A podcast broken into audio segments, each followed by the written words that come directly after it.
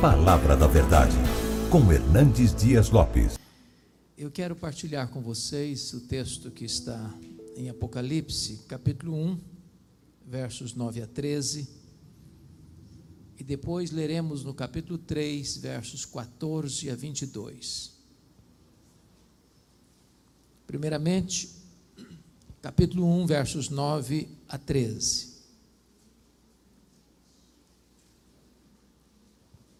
Está escrito o seguinte: Eu, João, irmão vosso, e companheiro na tribulação, no reino e na perseverança, em Jesus achei-me na ilha chamada Patmos por causa da palavra de Deus e do testemunho do Senhor Jesus. Achei-me espírito no dia do Senhor, e ouvi por detrás de mim grande voz como de trombeta dizendo: O que vês? Escreve em livro e manda às sete igrejas: Éfeso, Esmirna, Pérgamo, Tiatira, Sardes, Filadélfia e Laodiceia. Voltei-me para ver quem falava comigo, e voltado vi sete candeeiros de ouro. E no meio dos candeeiros, um semelhante a filho de homem. Agora, capítulo 3, a partir do verso 14. Ao anjo da igreja em Laodiceia escreve: Estas coisas diz o Amém, a testemunha fiel e verdadeira, o princípio da criação de Deus. Conheça as tuas obras, que nem és frio nem quente, quem dera fosses frio ou quente. Assim, porque és morno, e nem quente nem frio, estou a ponto de vomitar-te da minha boca. Pois dizes: Estou rico e abastado, e não preciso de coisa nenhuma, e nem sabes que tu és infeliz, sim, miserável, pobre, cego e nu. Aconselho-te que de mim compres ouro refinado pelo fogo, a fim de te enriqueceres vestiduras brancas para te vestires, a fim de que não seja manifesta a vergonha da tua nudez, e colírio para ungir os teus olhos, a fim de que vejas. Eu repreendo e disciplino a quantos amo. Sê, pois, zeloso e arrepende-te. Eis que estou à porta e bato. Se alguém ouvir a minha voz e abrir a porta, eu entrarei e cearei com ele, e ele comigo. Ao vencedor, dar-lhe-ei sentar-se comigo no meu trono, como eu venci e sentei com o meu Pai no seu trono. Quem tem ouvidos, ouça o que o Espírito diz às igrejas. Amém.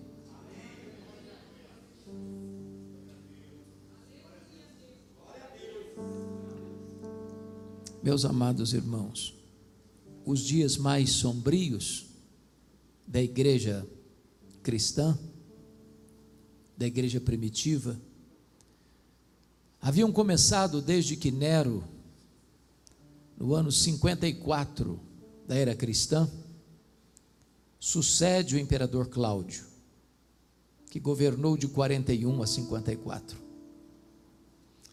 E Nero era um homem louco devasso, violento, que mandou matar sua própria mãe. E desde que ele assumiu como imperador, é que as nuvens escuras se formavam no horizonte, preanunciando a chegada de uma grande tempestade sobre a igreja.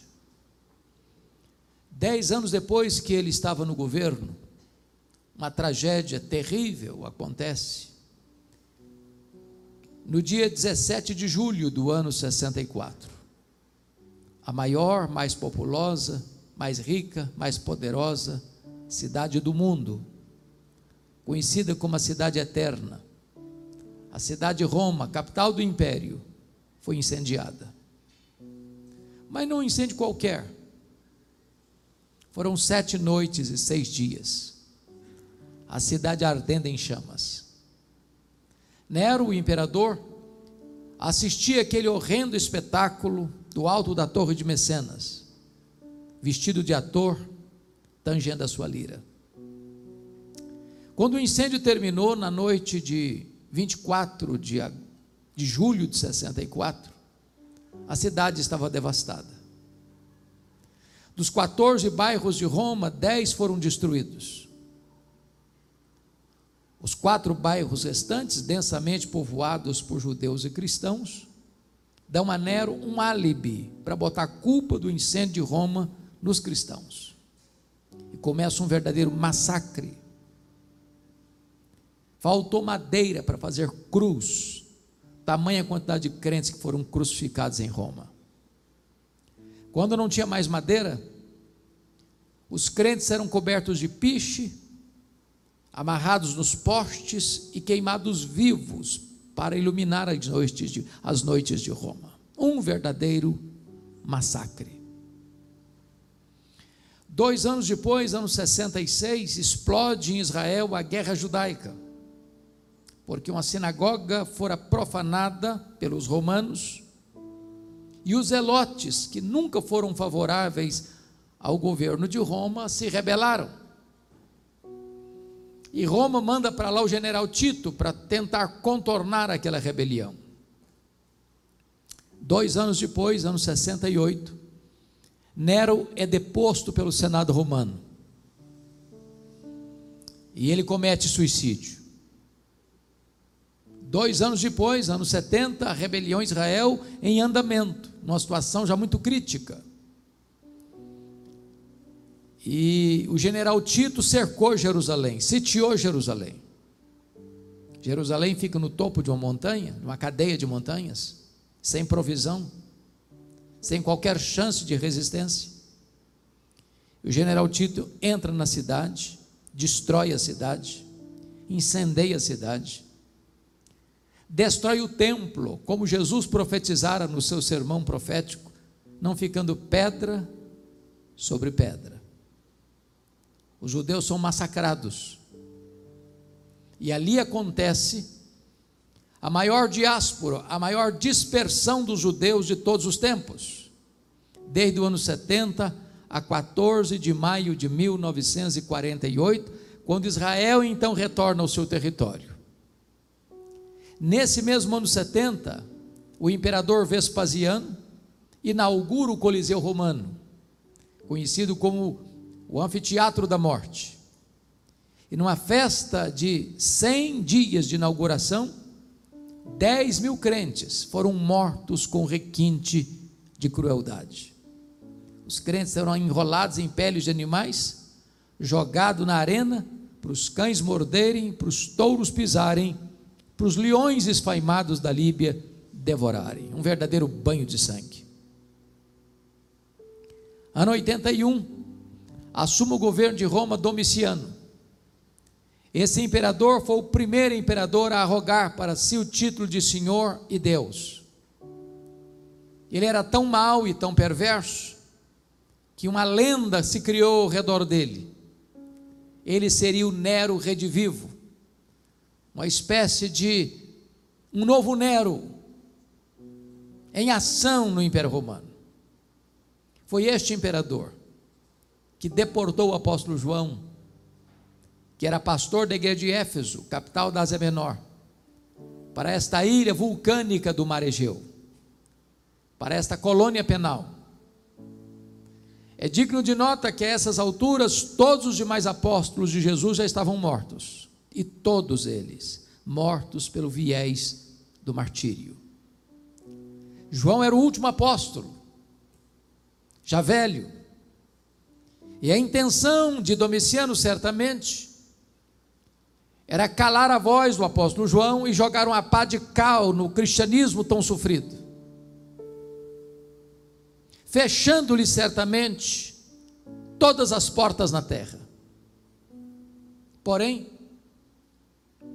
quando todas as portas foram fechadas para João na terra, Deus abriu-lhe uma porta no céu e disse: Sobe para aqui, e eu te mostrarei não as coisas que talvez aconteçam, não as coisas que podem acontecer, eu te mostrarei as coisas que devem acontecer. Isso nos ensina que, por mais trágica que seja a realidade que vivamos hoje, ou em qualquer outra ocasião da história, Deus nunca foi pego de surpresa e Deus nunca perdeu o controle. Quem tem as rédeas da história nas mãos é Deus. João está na ilha de Pátimos por um decreto do imperador Domiciano, mas não é isso que ele entende. O que ele entende, conforme o capítulo 1, versículo 9, que ele diz: Achei-me na ilha chamada Pátimos por causa da palavra de Deus e do testemunho de Jesus. Domiciano podia ter outra agenda para ele, mas a agenda dele não era estabelecida por Domiciano, a agenda dele era estabelecida por Deus. Era um dia de domingo, era o dia do Senhor. Quando ele escuta uma voz atrás dele, como voz de trombeta, dizendo: O que vês, escreve em livro e manda às sete igrejas: Éfeso, Esmirna, Pérgamo, Tiatira, Sardes, Filadélfia e Laodiceia. Quando ele se volta para ver quem falava com ele, ele não vê quem falava com ele. Ele vê os sete candeeiros, as sete igrejas. E no meio dos candeeiros, um semelhante a filho de homem. Em outras palavras, o mundo só pode ver Jesus na igreja e através da igreja. Mas o Cristo que João vê não é o Cristo suando sangue, prostrado sobre os seus joelhos, em lágrimas do Getsemane. O Cristo que João vê não é o Cristo cuspido e esbordoado do sinédrio judaico. O Cristo que João vê não é o Cristo surrado e vilipendiado do pretório romano. O Cristo que João vê não é aquele que carrega o lenho maldito pelas apinhadas e estreitas ruas de Jerusalém. O Cristo que João vê não é o Cristo estendido naquele leito vertical da morte, no Calvário. O Cristo que João vê é o Cristo vitorioso, é o Cristo da glória. Seus cabelos são brancos como a neve, suas mãos seguram a igreja seus pés são como bronze polido. Sua voz não está mais embargada pela sede, mas é com voz de muitas águas. Os seus olhos são como chamas de fogo. O seu rosto não está mais desfigurado pelo sofrimento, mas brilha como o sol no seu fulgor. Quando João vê o Cristo da glória, embora fosse ele o discípulo mais íntimo de Jesus, cai como morto aos seus pés. E o Senhor Jesus põe a mão direita sobre ele e diz: Não temas, João, não temas. Eu sou o primeiro e o último. Eis que eu estive morto, mas eu estou vivo pelos séculos dos séculos, e tenho a chave da morte e do inferno. Nós não adoramos o Cristo que esteve vivo e está morto. Nós adoramos o Cristo que esteve morto e está vivo pelos séculos dos séculos. É curioso que João vê, conforme capítulo 1, verso 13, Jesus no meio das igrejas. E esta é uma imagem, figura, que nós nunca podemos perder de vista. Jesus está no meio da igreja. Ele está aqui. E é porque Ele está aqui que você e eu estamos aqui. Qualquer outra motivação não seria legítima. Mas notem comigo no capítulo 2, verso 1, que ele não está apenas no meio das igrejas, está escrito aí que ele é aquele que anda no meio dos sete candeeiros. Ele está andando entre nós para nos sondar, para nos exortar, para nos corrigir, para nos disciplinar, para nos consolar, para nos fazer promessas. Na medida que Jesus vai caminhando no meio das igrejas, há um estribilho que se repete em todas as cartas. E o estribilho é este: Eu conheço. Eu conheço. Eu conheço. Eu conheço. Eu conheço. Eu conheço. Eu conheço. Para cinco dessas sete igrejas, ele vai usar a mesma expressão. Para a igreja de Éfeso, de Tiatira, de Sardes, de Filadélfia, de Laodiceia. Ele vai dizer: Eu conheço as tuas obras. O que você fez, seu pai não viu, sua mãe não viu, seu marido não viu, sua mulher não viu, seus filhos não viram, seu pastor não viu, seus amigos não viram, seus inimigos não viram, mas Deus viu. Quando você fechou a porta e apagou a luz, ele estava lá. Nada pode ficar escondido daquele cujos olhos são como chama de fogo. Porém, para a igreja mais pobre da Ásia, a igreja de Esmirna, Jesus vai dizer outra coisa. Ele vai dizer assim: Eu conheço a tua tribulação e a tua pobreza, mas tu és rico. Isso nos conforta. Porque num ano de pandemia, de tanto choro, de tanta dor, de tanta lágrima, de tanto luto, Jesus está dizendo para você: Eu conheço a sua luta. Eu conheço o que você passou. Eu sei o que você está passando. Aquela dor que lateja lá dentro do seu peito. Eu sei o que é isso. E Jesus me choca na sua avaliação, porque ele diz para a igreja mais pobre da Ásia assim: Eu conheço a tua pobreza, mas tu és rico. Porque você e eu temos uma noção, humanamente falando, do que seja uma igreja rica. Qual o conceito que nós temos hoje de uma igreja rica? É uma igreja que tem muitos membros, que tem um templo suntuoso, que tem um orçamento robusto, que tem muita gente influente na sociedade, esse é o conceito humano de uma igreja rica. Mas é curioso que, para a igreja mais pobre da Ásia, Jesus está dizendo assim: Olha, eu conheço a tua pobreza, mas tu és rico. Pobre na terra, rica no céu. Pobre aos olhos dos homens, rica aos olhos de Deus. Pobre financeiramente, rica espiritualmente. Curiosamente, a igreja mais rica da Ásia, a igreja de Laodiceia, que se dizia: Eu sou rica, abastada, não precisa de nada não. E Jesus olha e faz um outro diagnóstico: Não, você é pobre, miserável, você está cega, você está nua. Em outras palavras, o que é importante não é ser rica aos olhos dos homens, o que é importante é ser rica aos olhos de Deus.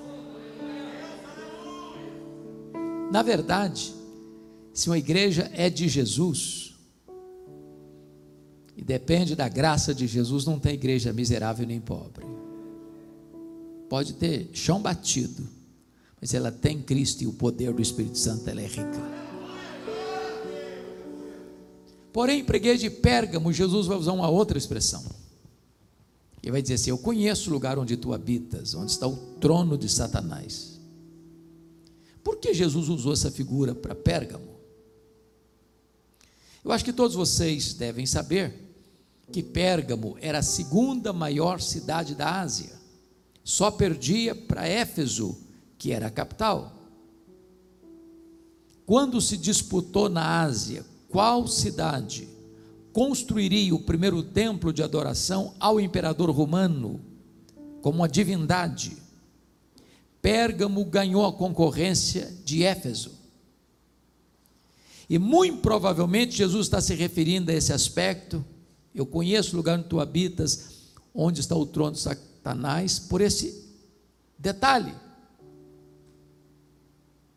Porque ali se erigiu o primeiro templo de adoração a um homem, como se Deus fosse. Então o que Jesus está dizendo é o seguinte: qualquer lugar onde um homem é venerado, aí está o trono de Satanás. Todo, todo humanismo idolátrico é satânico. Deus não divide a sua glória com ninguém. Toda a glória dada ao homem é vanglória, é glória vazia, é idolatria, é abominação. Mas a segunda razão, porque lá estava o trono, o trono de Satanás, é porque Pérgamo hospedava o templo de uma divindade pagã chamada Esculápio. E Esculápio era conhecido como deus da cura, representado por uma serpente. Pessoas vinham a Pérgamo para serem curadas por Esculápio. É por isso que quando você vai ao seu médico até hoje, você vai ver bordado no jaleco branco do seu médico uma serpente. Isso vem de Pérgamo. Isso vem de Esculápio. Isso vem do Deus da cura. Então o que Jesus está querendo dizer é o seguinte: qualquer lugar onde um homem fabrica uma imagem, forja um Deus e se prostra diante dele, aí está o trono de Satanás. Porque o ídolo é nada, ele é pau, ele é pedra, ele é gesso, ele não tem vida. Mas Paulo diz que o que está por trás dos ídolos são os demônios. Mas o que é impressionante é que onde Satanás tem um trono, aí Jesus planta uma igreja para adorar o Rei dos Reis, o Senhor dos Senhores.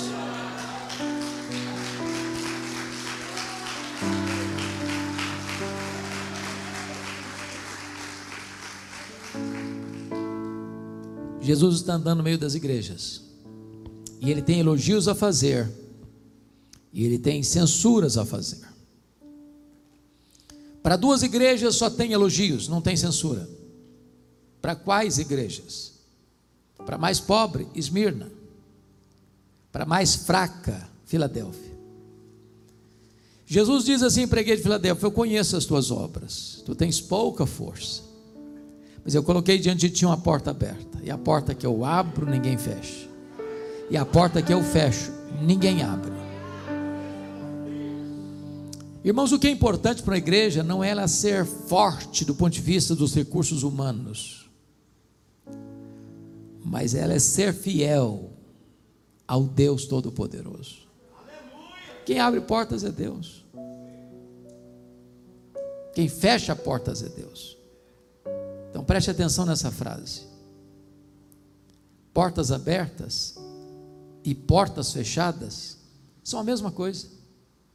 Se abertas ou fechadas por Deus.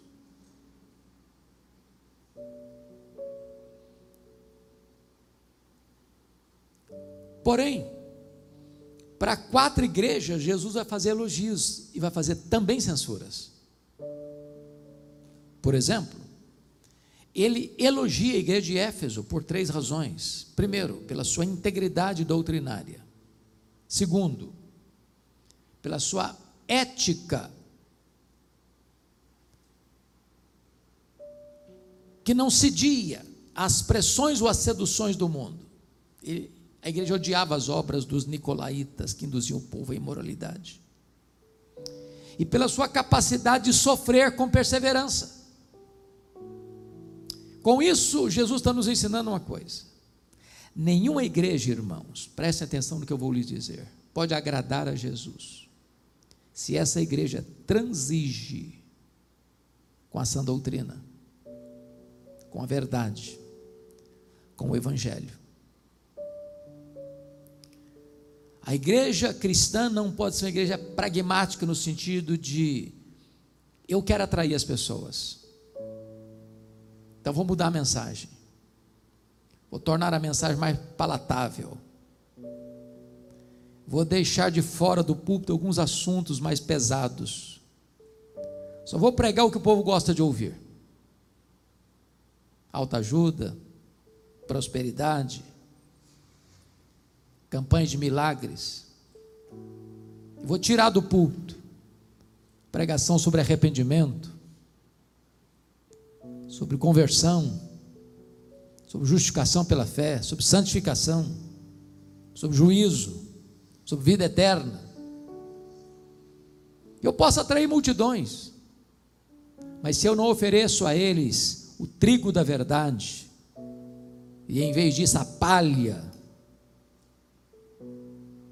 das doutrinas humanas, esta igreja não agrada a Jesus.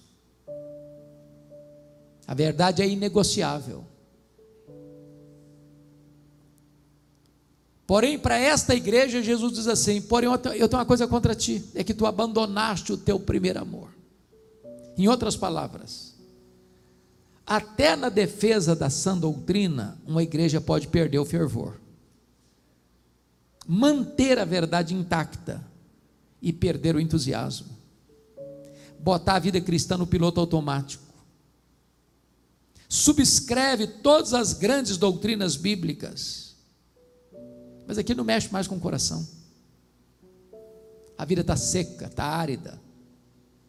Perdeu o entusiasmo com as coisas de Deus. Lê a Bíblia apenas para preparar sermão.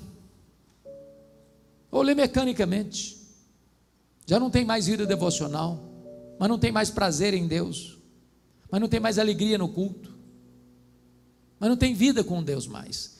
Não se conhece mais o que é plenitude do Espírito Santo. Não se ama Jesus mais. Então prestem bem atenção nisso.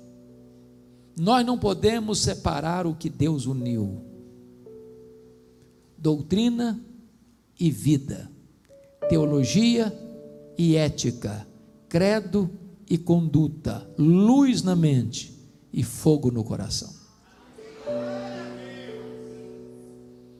Jesus elogia, por exemplo, a igreja de Tiatira, porque agora, quando escreve, a igreja tem mais fé, mais obras e mais amor que lá atrás. Mas ela diz assim: Eu tenho uma coisa contra ti, é que tu toleras essa falsa profetisa Jezabel, que induz o povo à prostituição. Agora pensem comigo: se Éfeso tinha doutrina e não tinha amor, Tiatira tinha amor, mas não tinha doutrina. Em outras palavras, nós poderíamos ser a igreja mais acolhedora da cidade. Poderíamos ter uma comunhão deliciosa, de amor, de trabalho. Seria uma igreja industriosa, operária. Uma fé robusta. Mas se está nos faltando essa doutrina, essa igreja não agrada a Jesus. As duas coisas caminham juntas: fidelidade à palavra e fervor espiritual, amor às Escrituras e vida santa. Jesus se dirige à igreja de Pérgamo e elogia a igreja, porque tem gente lá tão fiel a Cristo como seu líder Antipas, que foi martirizado e a Bíblia não diz como, mas a história diz que Antipas morreu carbonizado dentro de um boi de bronze incandescido. Mas nesta mesma igreja, onde tem gente que morre pela sua fé, tem gente flertando com as doutrinas de Balaão, com a vida mundana. E às vezes esse é o diagnóstico da igreja, numa mesma congregação, que escuta o mesmo pastor que se assenta ao redor da mesma mesa do Senhor, que canta no mesmo conjunto, que celebra na mesma igreja, que traz o mesmo dízimo ao altar. Tem gente cheia do Espírito Santo, tem gente capengando na fé, tem gente vivendo em pecado. E Jesus está dizendo: Eu conheço, eu conheço. Jesus se dirige igreja de Sardes. A guerra de Sardes tinha um nome na cidade. Uma igreja viva, avivada. E Jesus que não se impressiona com os cacuetes que nós criamos, com os jargões que nós inventamos, olha para essa igreja e faz um outro diagnóstico. Não, você só tem nome que vive, você está morta. Irmãos, é curioso isso. Eu tenho, pela graça de Deus, rodado em muitos lugares, no Brasil e fora dele, pregado em mais de 1.500 igrejas aqui, das mais diversas denominações. E às vezes eu prego, pastor Oliveira, igrejas ultraconservadoras. E eu diria para você que numa igreja ultraconservadora, na hora do culto, se uma mosca voar, você escuta. É um silêncio quase sepulcral. Você não consegue perceber qualquer reação no rosto das pessoas.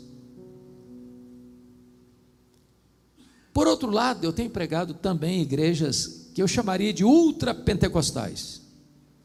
Muito barulho. E quase você precisa dizer, meu, calma, calma, um pouquinho, calma, só um pouquinho, calma. E aí comecei a descobrir uma coisa: que fervor não tem nada a ver com isso. Nada a ver com isso. A gente aprende alguns jargões. Tem gente que vai orar, dá uma tremida na voz para dizer que é mais espiritual. Tem hora que te engata um glória a Deus, aleluia, fora do contexto. Você diz assim: o pecador miserável está vivendo a vida imunda, glória a Deus. Não é glória a Deus, por favor, não pode falar glória a Deus agora, porque não combina. Então, glória a Deus está engatado assim no automático. Isso não tem nada a ver com espiritualidade. E Deus conhece e quer a verdade no íntimo. Jesus que examina, que conhece a igreja que tinha uma fama na cidade, uma igreja viva, de uma igreja avivada, Jesus olha, não, está morta. E aí, eu fico perplexo com Jesus, porque a avaliação dele é tão diferente da minha. A igreja que diz que é pobre, ele diz: não, você é rica. A igreja que diz que é rica, Jesus, não, você é pobre. A igreja que diz está viva, Jesus, não, você está morta. A igreja que é fraca, Jesus, não, mas eu coloquei diante de você uma porta aberta. Então a conclusão é a seguinte: o que importa não é o que eu penso a meu respeito. O que importa não é, não é o que as pessoas pensam a meu respeito. O que importa é o que Jesus diz a meu respeito. Só Ele pode dizer: Eu conheço, eu conheço, eu conheço. Mas para uma igreja, irmãos, Jesus não tem nenhum elogio. A igreja de Laodiceia. E o que me deixa pasmo é que é a igreja que tem a melhor avaliação de si mesma. É a igreja que se olha no espelho e dá nota máxima para ela mesma. É a igreja que bate palma para ela mesma. É a igreja que reúne todos os membros e forma um grande coral para cantar o hino. Quão grande é a diante do espelho.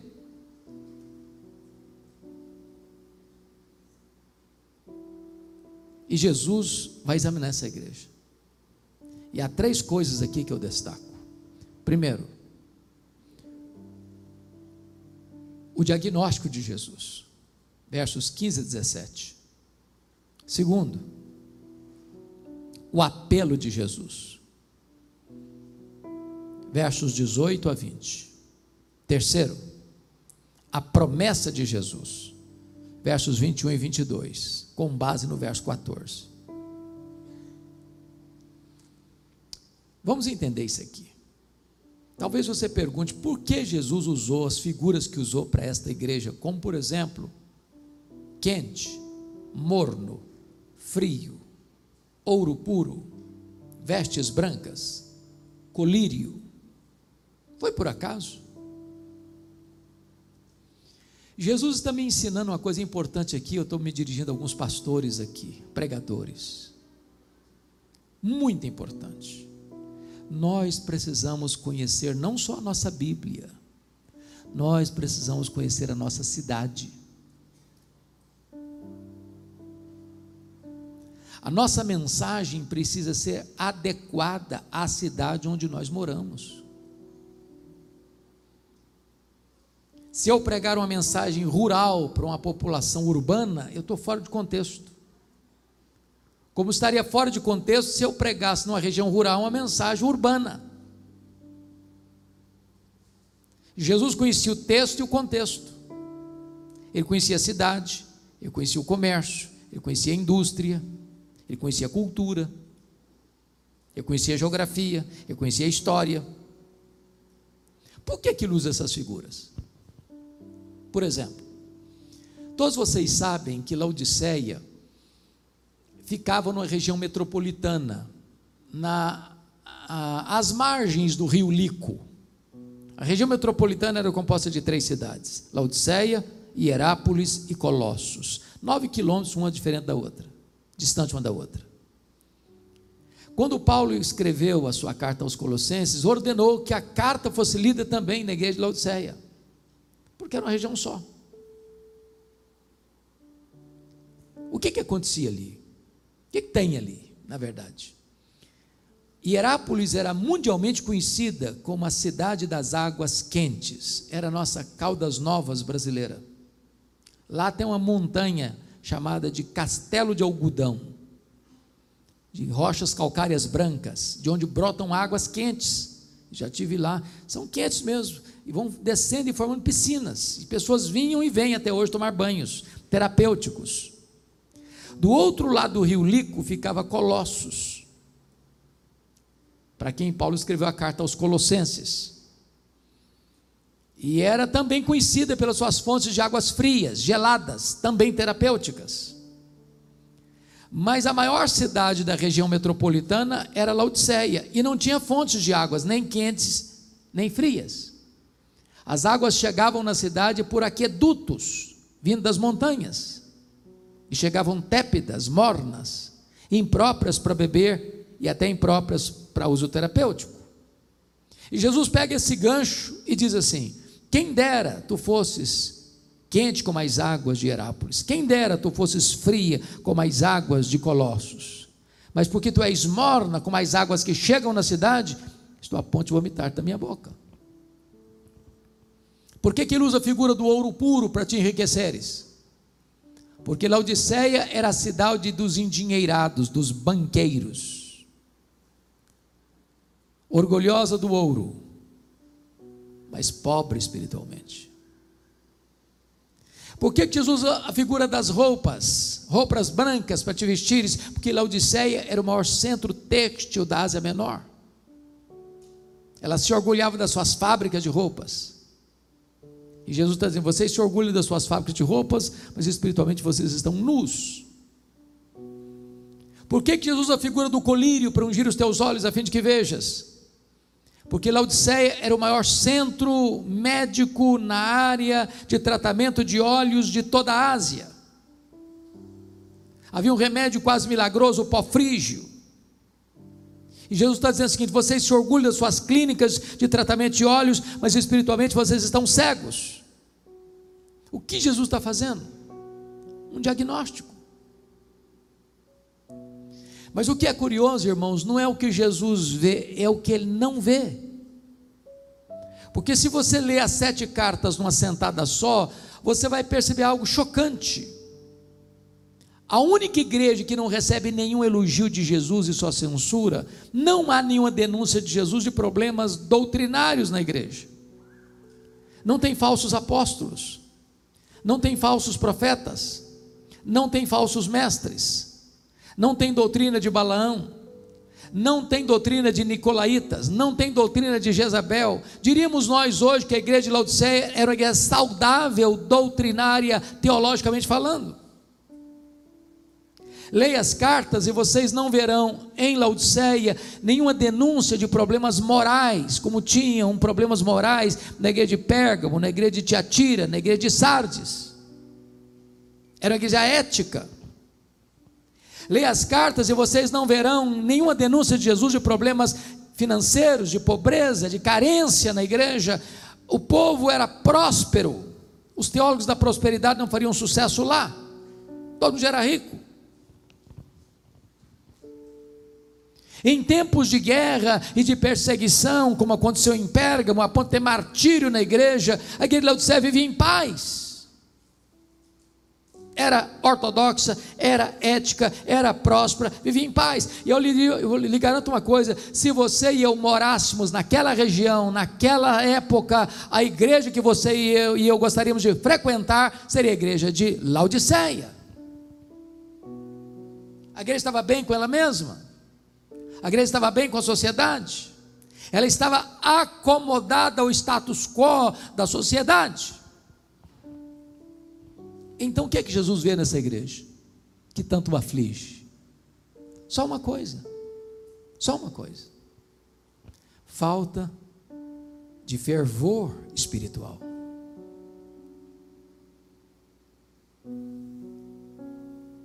Falta de fervor. E sabe, irmãos, não precisa ser uma pessoa muito entendida, não. Basta olhar, basta andar, basta viajar, basta conhecer. O que falta na igreja evangélica brasileira, não importa a denominação, não importa o estilo de liturgia, o estilo de culto, é falta de fervor espiritual, falta de brilho nos olhos, falta de calor no coração. Falta de quebrantamento, falta de arrependimento, falta de fome da palavra, falta de sede de Deus, falta de avivamento espiritual. Se você fizer uma pesquisa, você descobrirá que a quantidade de divórcios entre os evangélicos é praticamente a mesma entre os não crentes. A quantidade de rapaz e moça que vai para o casamento, às vezes com experiência sexual, antes do casamento, é quase a mesma fora da igreja. A quantidade de crente que é desonesto nos seus negócios, nos seus acordos, nas suas alianças, no seu trabalho, é quase o mesmo fora da igreja.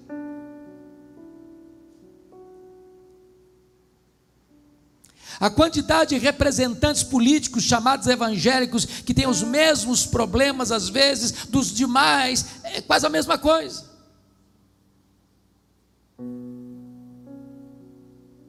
Nós precisamos de um choque ético na igreja.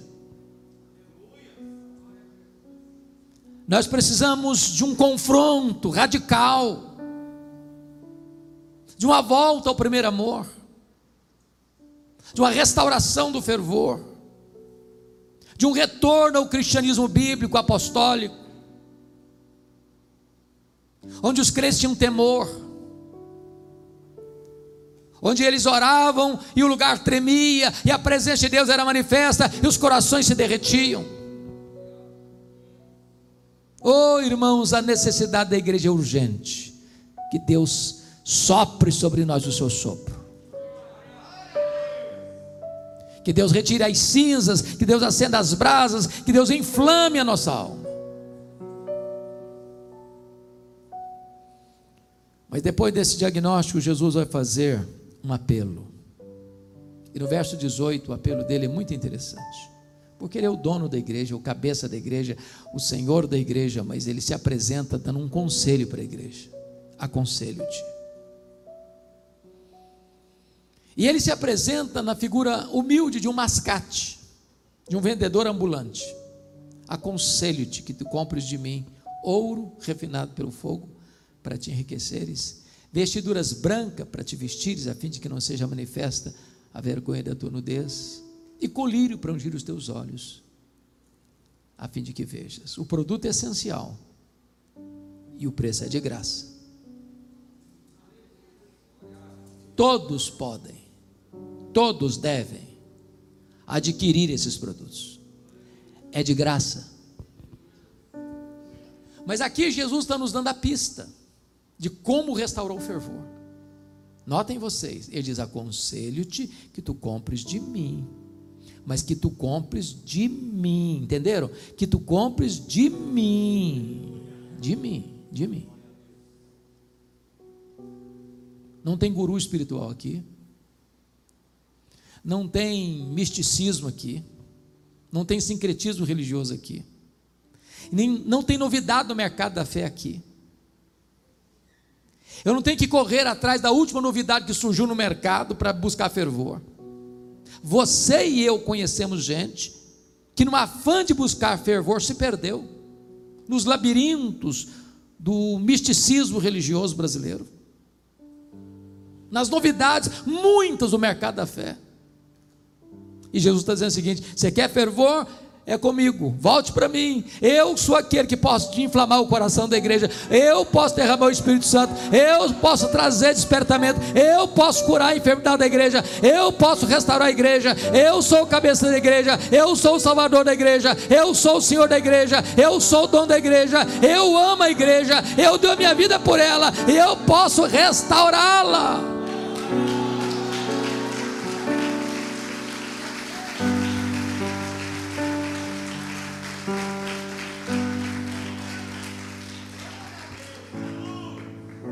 Quando chega no versículo 19, Jesus tem uma declaração a fazer e tem uma ordem a dar.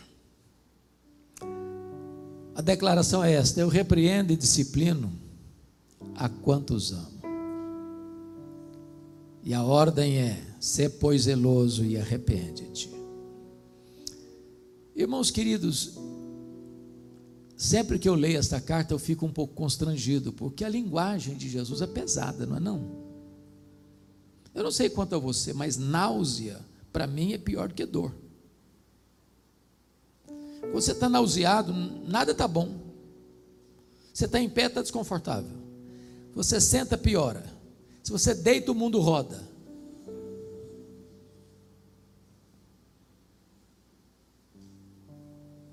Agora, sabe por que Jesus está pegando tão pesado com essa igreja? E por conseguinte, com você e comigo hoje? Porque não pensem em vocês que eu estou pregando para vocês e não me incluindo, não. Eu sou a primeira pessoa necessitada dessa mensagem.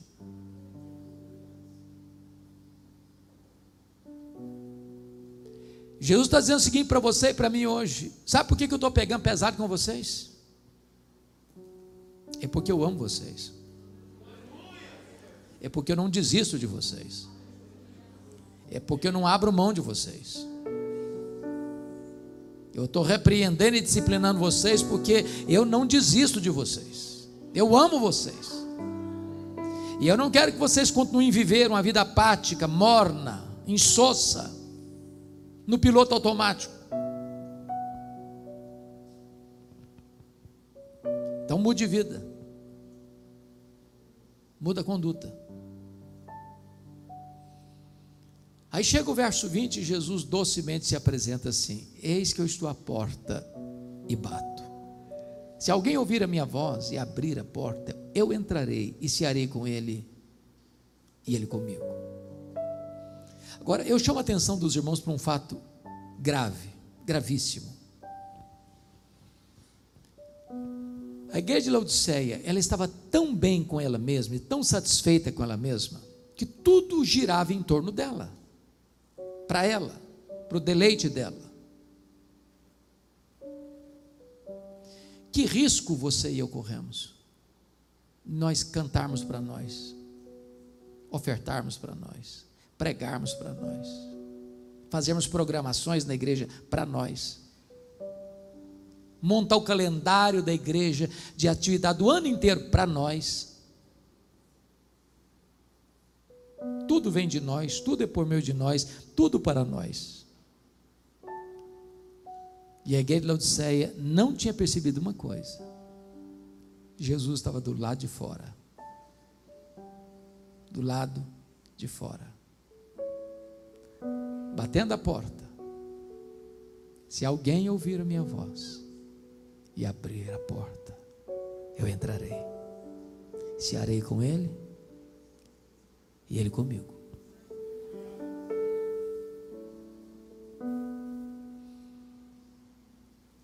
Que Jesus nos convide a cear com Ele é uma graça extraordinária, mas que Ele queira cear conosco, como compreender isso? E eu posso lhes garantir que a única maneira do nosso coração voltar a aquecer e voltar ao primeiro amor é nos assentarmos com Jesus e termos intimidade com Ele. E tirarmos essa capa do farisaísmo do legalismo, do religiosismo, das máscaras que nós botamos para impressionar as pessoas. E temos a experiência daqueles caminhantes de Emaús, quando os olhos abriram para ver Jesus, o coração aqueceu. E quando os olhos se abrem, o coração aquece, os pés se apressam, e os lábios se abrem para falar que Ele está vivo e Ele é a razão da nossa vida. Bom, agora Jesus vai fazer a promessa. No versículo 14 ele diz por que, ele tem competência para fazer promessa. Estas coisas diz o Amém, a testemunha fiel e verdadeira, o princípio da criação de Deus. Quando a Bíblia diz que ele é o Amém, sabe o que a Bíblia está querendo dizer com isso? Não espere novas revelações de Deus, além de Jesus Cristo. A revelação de Deus foi progressiva até Jesus, mas não depois de Jesus. Deus falou muitas vezes, de muitas maneiras, aos pais pelos profetas, agora Ele nos fala pelo Filho querer mais revelação de Deus depois que Cristo veio, é não entender o projeto da redenção. Ele é a última palavra de Deus. Se você não ouvi-lo, não tem mais esperança. Estas coisas diz o Amém, a palavra fiel e verdadeira, porque Ele fala e cumpre, Ele faz e ninguém pode impedir sua mão de fazê-lo. Mas quando ele diz que ele é o princípio da criação de Deus, significa que ele é o agente da criação de Deus. E se do nada ele criou o universo, ele é poderoso para restaurar o fervor espiritual na sua vida. Ele tem competência para isso. E a promessa está no versículo 21. Ao vencedor dar-lhe-ei sentar-se comigo no meu trono, como eu venci e sentei com meu Pai no seu trono. Para uma igreja que gostava tanto de dinheiro, Jesus está dizendo: tem coisa melhor. Eu tenho o trono. Mas a pergunta é: quem se assentará publicamente com ele no trono? E a resposta é: quem assentou-se intimamente com ele à mesa. E ele conclui assim: quem tem ouvidos, ouça o que o Espírito diz às igrejas. Em 2011, irmãos, eu tive a bênção de visitar essas sete igrejas. E eu confesso a vocês que eu chorei bastante. Porque estas sete igrejas da Ásia estão mortas. Literalmente mortas. O candeeiro foi removido. O que você encontra ainda hoje lá são escombros, pedras reviradas a vaga lembrança de uma igreja que viveu há muitos séculos e que não existe mais. Nessa mesma região não tem 1% sequer de crentes. Sabem por que, que essas igrejas morreram? É porque elas não ouviram o que o Espírito Santo disse a elas. Este mês, o último dia desse mês, nós vamos comemorar 504 anos de reforma protestante.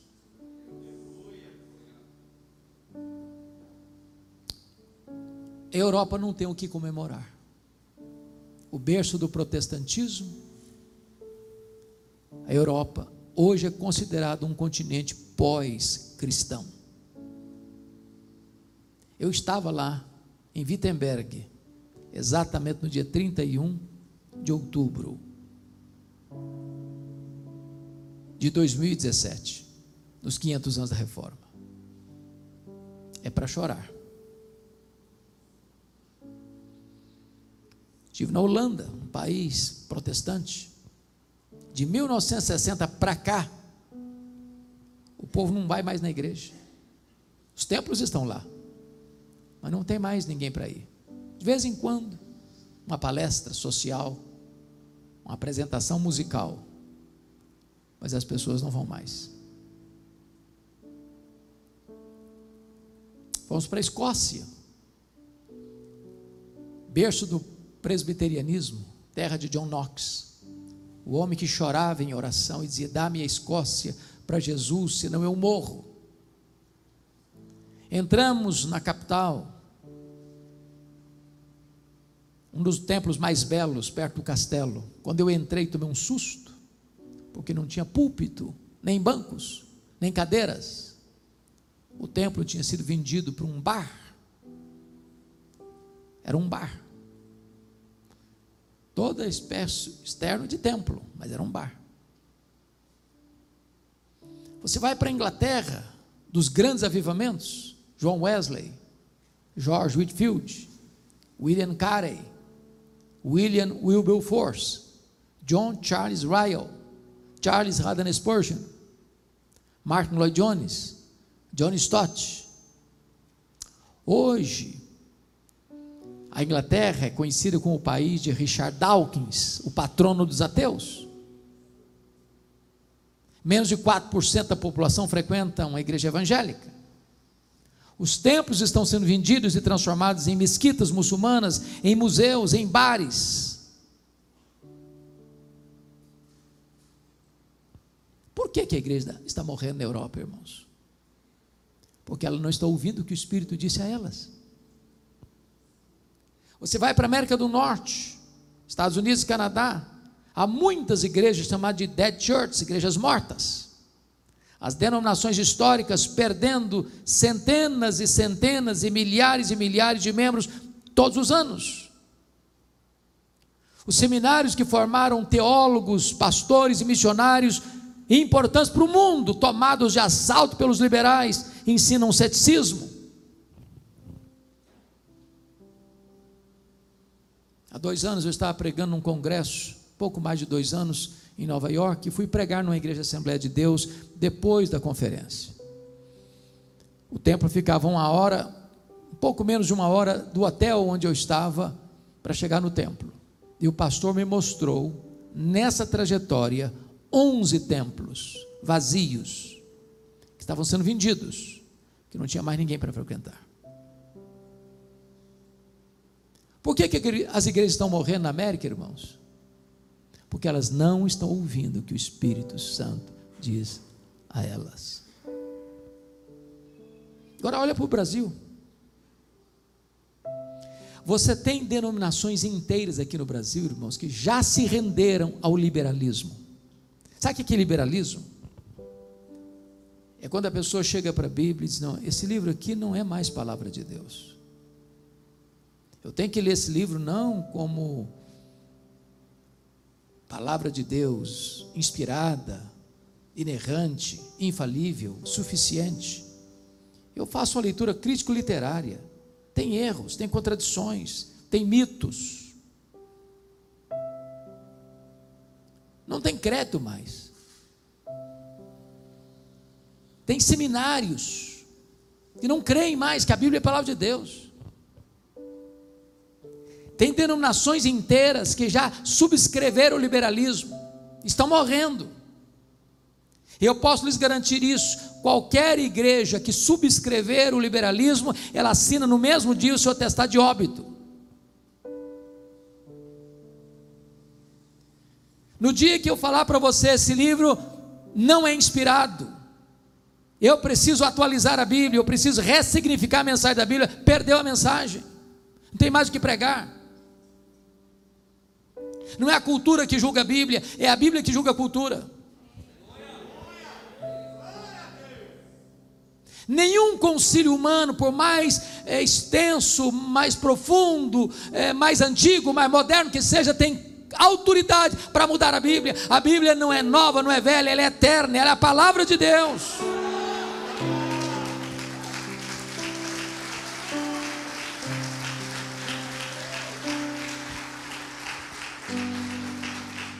Olha para o Brasil, irmãos, e vocês verão mega igrejas, mega templos, mega congregações. Mas não tem Bíblia, mas não tem palavra de Deus, mas não tem sã doutrina, mas não se prega sobre arrependimento, sobre fé salvadora, sobre conversão, sobre justificação pela fé, sobre santificação, sobre ah, a vida eterna, sobre a ressurreição dos mortos, sobre a segunda vida de Cristo, sobre o dia do juízo. Não se prega mais. Prega-se sobre prosperidade, prega sobre milagres que tantas vezes são fabricados. E onde não tem palavra de Deus, não tem o Deus da palavra. Olha para o Brasil, irmãos. Vocês verão denominações que mantêm a sua ortodoxia, mas perderam o fervor. Botaram a vida no piloto automático. Estão vivendo uma mesmice, um marasmo. Áridas como um deserto, secos como um poste. Sabe o que a igreja precisa? É ouvir o que o Espírito Santo está dizendo a ela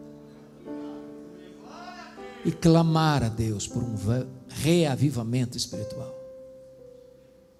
Para Deus aquecer o nosso coração de volta, nos levar ao primeiro amor, à simplicidade do Evangelho, à pureza do Evangelho, ao poder do Evangelho, a uma vida aos pés do Salvador, à mesa com o Salvador. Oh, amados, que Deus tenha misericórdia de nós e da nossa geração. Para que os nossos filhos, para que os nossos netos, para que os nossos bisnetos, para que as futuras gerações recebam das nossas mãos uma igreja viva, cheia do Espírito Santo de Deus. Que Deus tenha misericórdia de nós. Amém.